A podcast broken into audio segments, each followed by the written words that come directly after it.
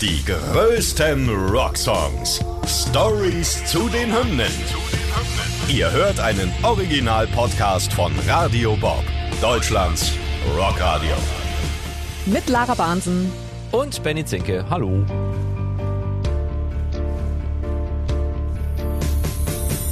Heute Like the Way I Do von Melissa Etheridge.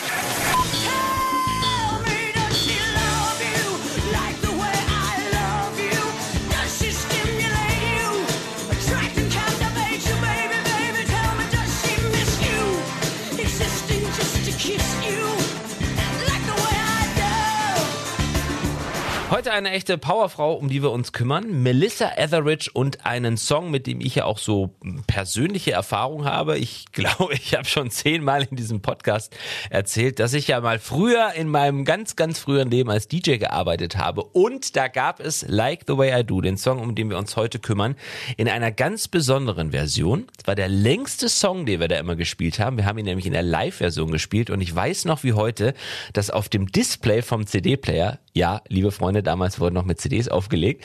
Äh, da stand immer vorne eine 10. Also es war wirklich ein 10 Minuten Song. Ich glaube 10 Minuten 9 Sekunden die Live-Version. Im Mittelteil war irgendwie nur Applaus und, und Bassdrum, aber der Song hat sich aufgebaut und ach, ich bin wirklich Fan, muss ich sagen, von Like the Way I Do. Das wollen wir jetzt schon mal am Anfang geklärt haben, Lara. So, im wahren Leben ist der Song allerdings nur 5 Minuten 25 lang. Aber trotzdem, das sind 5 Minuten 25, fünf sehr starke Minuten. Das auf jeden Fall. Und wir kommen da nicht umher, neben dem Song auch über die Person Melissa Etheridge zu sprechen, denn sie hat eine sehr interessante Lebensbiografie.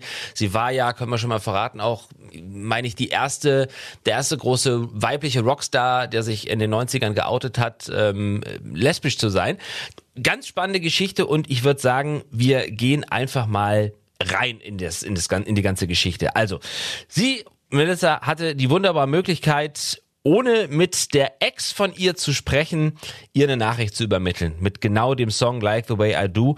Da hat sie nämlich gesagt, hör mal zu, deine neue, die ist nicht halb so gut, wie ich es bin. Also eine persönliche Abrechnung, wenn man so will, ist dieser Song. Aber wir haben ja gesagt, ähm, das Leben und die Person Melissa Etheridge unglaublich spannend und deswegen reden wir ein bisschen über sie, als alles anfing. Ja, genau. Wir fangen ganz vorne an. Für Melissa gab es eigentlich immer nur diesen einen Weg, und zwar Musikerin zu werden. Mit acht hat sie von ihrem Vater ihre erste Akustikgitarre bekommen und äh, sofort angefangen, Unterricht zu nehmen. Sie stützt sich danach auf jedes Projekt, was irgendwie mit Musik zu tun hat. Egal, ob mit Freundinnen bei einem Talentwettbewerb, äh, kleine Musik-AGs hatte sie oder dann mit zwölf Jahren als Teil einer wandernden Talentgruppe. Eine wichtige Stütze dabei äh, ist und bleibt ihr Vater, der sie über Jahre überall mit hinbegleitet, auch als sie erst Teil von einer Country-Western-Band namens Chuck Hammersmith and the Wranglers war und äh, danach noch von The Showman. Hier hat sie auch schon erste Auftritte außerhalb von Kansas, ihrem Heimatstaat und auch die Locations sind ganz spannend. Sie spielt nämlich in Bars, Clubs und so, ne, aber auch in Gefängnissen. Ja, und Melissa findet das sogar ziemlich cool. The prison gigs were pretty much the best place to play because they were large audiences. There could be up to like a thousand people, and they would just love you. You know, they ah, they'd scream and holler at everything you did, and I was, you know, I was way into that, and I was learning about an audience and how to communicate with.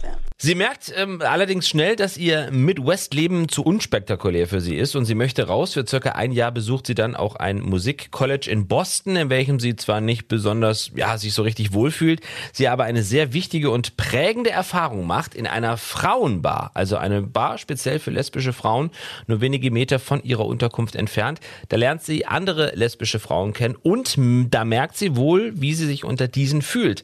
Und äh, diese Erkenntnis zu dieser Zeit ist ganz prägend für sie. Sie bricht das College ab, arbeitet noch ein Jahr als Lounge-Sängerin, um äh, Geld zu verdienen, um dann schließlich 1981 nach Los Angeles zu gehen. Und es fällt ihr schwer, hier Auftritte zu ergattern, ne? heißes Pflaster LA, bis sie sich erneut in einer Frauenbar findet und sie kann den Manager von sich überzeugen, schafft es darüber hinaus in verschiedenen anderen Frauenbars in Pasadena und Long Beach regelmäßig aufzutreten ja, und ein bisschen Kohle auch anzuschaffen. Ja, ihre Fans werden immer mehr und sie kann ihre selbstgeschriebenen Songs performen, die bei ihren ersten Anhängern auch immer beliebter werden.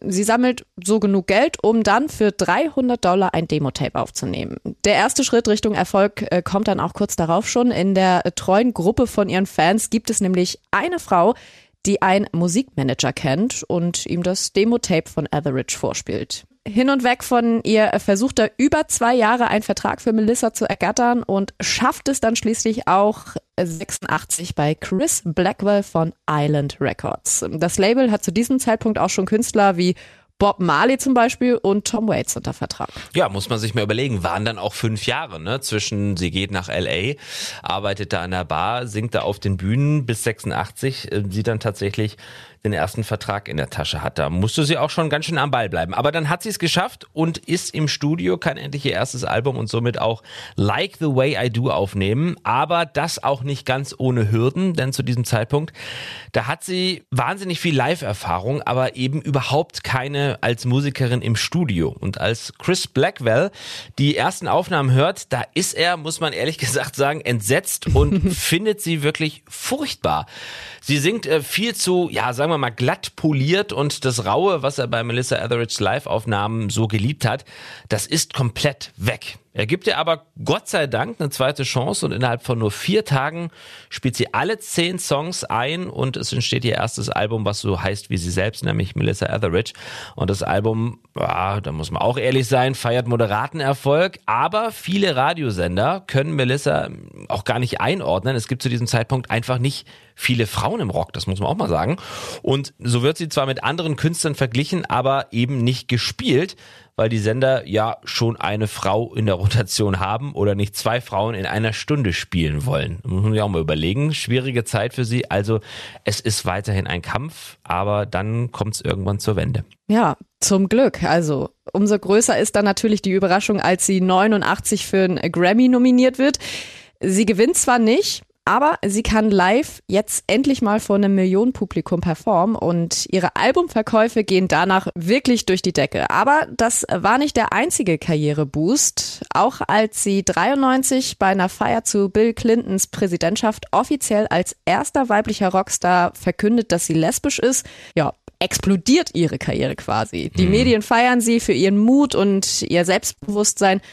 Und dann bekommt sie auch kurz darauf ihren ersten Grammy tatsächlich. Muss man sich auch nochmal auf der Zunge zergehen lassen. Ne? Erst läuft's nicht so gut, im Studio die Aufnahmen sind Mist und trotzdem wird sie dann ähm, 89 für einen Grammy nominiert. Dann vergehen nochmal vier Jahre bis zu ihrem Coming Out bei der Präsidenteneinführung von Bill Clinton. Das ist ja auch nicht irgendwas, sondern auch schon ein mediales Ereignis. Also Sie war dann natürlich zur richtigen Zeit auch an der richtigen Stelle, aber ich finde ja trotzdem, ähm, Qualität setzt sich am Ende durch und trotzdem Und ist Mut. Mut, ja, Mut vor allen Dingen. Also ich Ja. finde, es ist so unglaublich mutig von ihr gewesen irgendwie und ähm, ja, einfach auch so eine Kämpfernatur und sich immer weiter durchgesetzt. Das Absolut. Ich beachtlich. De definitiv. Und wir haben ja gesagt, sie hat ein spannendes Leben und einen spannenden Werdegang, aber wir sind ja hier im Rockhymnen-Podcast, deswegen wollen wir uns natürlich auch so ein bisschen noch den Song anschauen, über den wir sprechen, Like the Way I Do.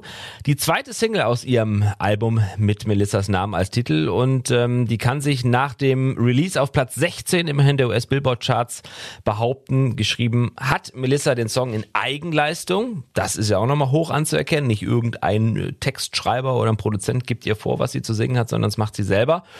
Und sie hat den Song lange bevor das Album entstanden ist, geschrieben. Sie hat ihn öfter bei ihren Auftritten in verschiedenen ja, Gay-Bars performt, weil er immer wieder vom Publikum verlangt wurde. Aber unabhängig vom Erfolg des Songs ist er für Melissa auch sehr emotional. In ihrer Autobiografie verrät sie mal, dass es einer ihrer Lieblingssongs ist, weil er mit so viel Leidenschaft und Schmerz gefüllt ist. Ja, bis heute performt sie den Song gerne live, weil er sie selbst und das Publikum auch immer mitreißt. Sie scheut sich nicht bei dem Song auch mal zu improvisieren oder so ein bisschen zu experimentieren. Hm. Manchmal kann er dann live so auch mal zwischen 15 und 20 So. Minuten lang Da, sein. siehst du, da wir's. Ja, Ja, also, da ist wahrscheinlich dann deine Version das gewesen. Nee, die war nicht anderem. dabei. Die war nur 10 Minuten. Ich glaube, 20 Minuten hätte das Disco-Publikum dann auch nicht mitgemacht. Aber live ist das schon sehr episch, weil wie gesagt, also gerade der Mittelteil wird dann halt sehr, sehr, sehr stark zelebriert. Ja, und äh, zum Text haben wir ja schon festgestellt, dass der Song halt einer Ex-Freundin gewidmet ist. Interessanterweise ist das dieselbe Person, äh, um die es auch bei Bring Me Some Water geht. Und auch wenn Etheridge in Interviews bezüglich ihres Partners immer sehr vorsichtig war, so keine männlichen oder weiblichen Pronomen verwendet hat, ist in diesem Song, um den es heute geht, wirklich ganz klar von she, also von sie die Rede. Also zum Beispiel bei Tell Me, does she love you like the way I love you? Also auf Deutsch liebt sie dich, so wie ich dich liebe. Ja, die Botschaft ist also angekommen und mehr als deutlich. Melissa singt sich aus der Seele, dass ihre Ex eindeutig eine falsche Entscheidung getroffen hat und es sich auch zu leicht gemacht hat. Die Partnerin war anscheinend nicht bereit, auch nur kleine Hürden für die Beziehung zu nehmen. You found out to love me, you have to climb some fences. Diese Botschaft steckt an. Bis heute ist der Song der drittmeist performte der Sängerin mit fast 800 Live-Performances. Wundert mich, hätte ich fast noch so, ich hätte ihn auf die Eins äh, eigentlich gesetzt, aber gut. Vielleicht Ja. ist er, ist er äh, nicht, passt er nicht immer auf jedem Konzert, aber auf jeden Fall wird er sehr, sehr häufig gespielt. Ja, und gespielt wurde er auch äh, mal für die ganz kleinen Fans. da hat Etheridge äh, nämlich einen Auftritt in der Sesamstraße gehabt. Da wurde der Song nur so ein kleines bisschen umformuliert zu Like the Way You Do. Es ging da in dieser Folge nämlich um den Buchstaben U, aber auf jeden Fall eine richtig süße Aktion, finde ich. Definitiv. Also, wir halten fest, eine sehr, sehr interessante Frau, ein sehr, sehr spannender Song, der seit über 35 Jahren die Menschen bewegt. Er läuft ja auch bei uns zurecht in der Rotation. Er hat Begeisterung bei ja, allen Altersgruppen, muss man auch sagen. Junge, alte Fans äh, finden ihn toll und ähm, er bewegt wohl nicht nur Melissa Etheridge emotional.